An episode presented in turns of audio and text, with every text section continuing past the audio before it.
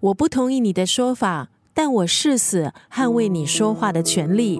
这句话出自法国哲学家伏尔泰。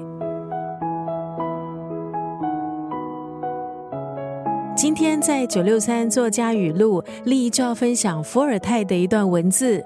根据记载，伏尔泰从小就展现过人的学习天赋。他十二岁写诗，高中的时候已经掌握拉丁和希腊语。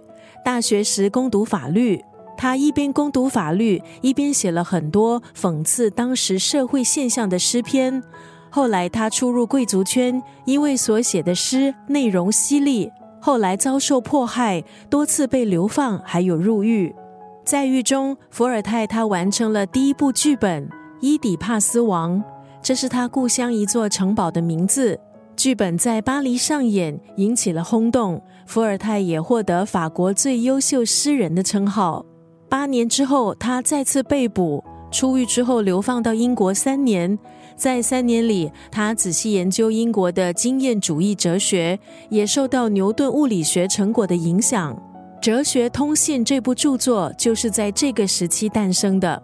但是出版之后，这部著作就遭到查禁。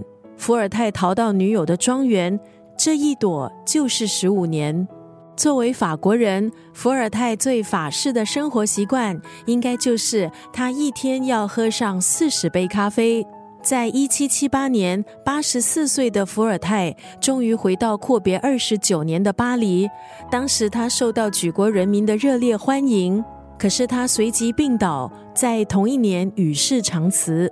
今天在九六三作家语录就要分享伏尔泰的这一段文字：最长的莫过于时间，因为它无穷无尽；最短的也莫过于时间，因为我们所有的计划。都来不及完成。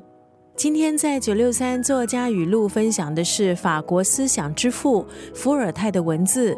有人把他称为召唤思想自由还有宽容的巨人。在当时思想言论还是很封闭的时代，他被视为是异类。可是他坚持提出自己的见解和看法，不惜和社会庞大的势力为敌，公然抨击不合理的教条。启发了一代又一代的人。今天在九六三作家语录就分享伏尔泰的这一段文字：最长的莫过于时间，因为它无穷无尽；最短的也莫过于时间，因为我们所有的计划都来不及完成。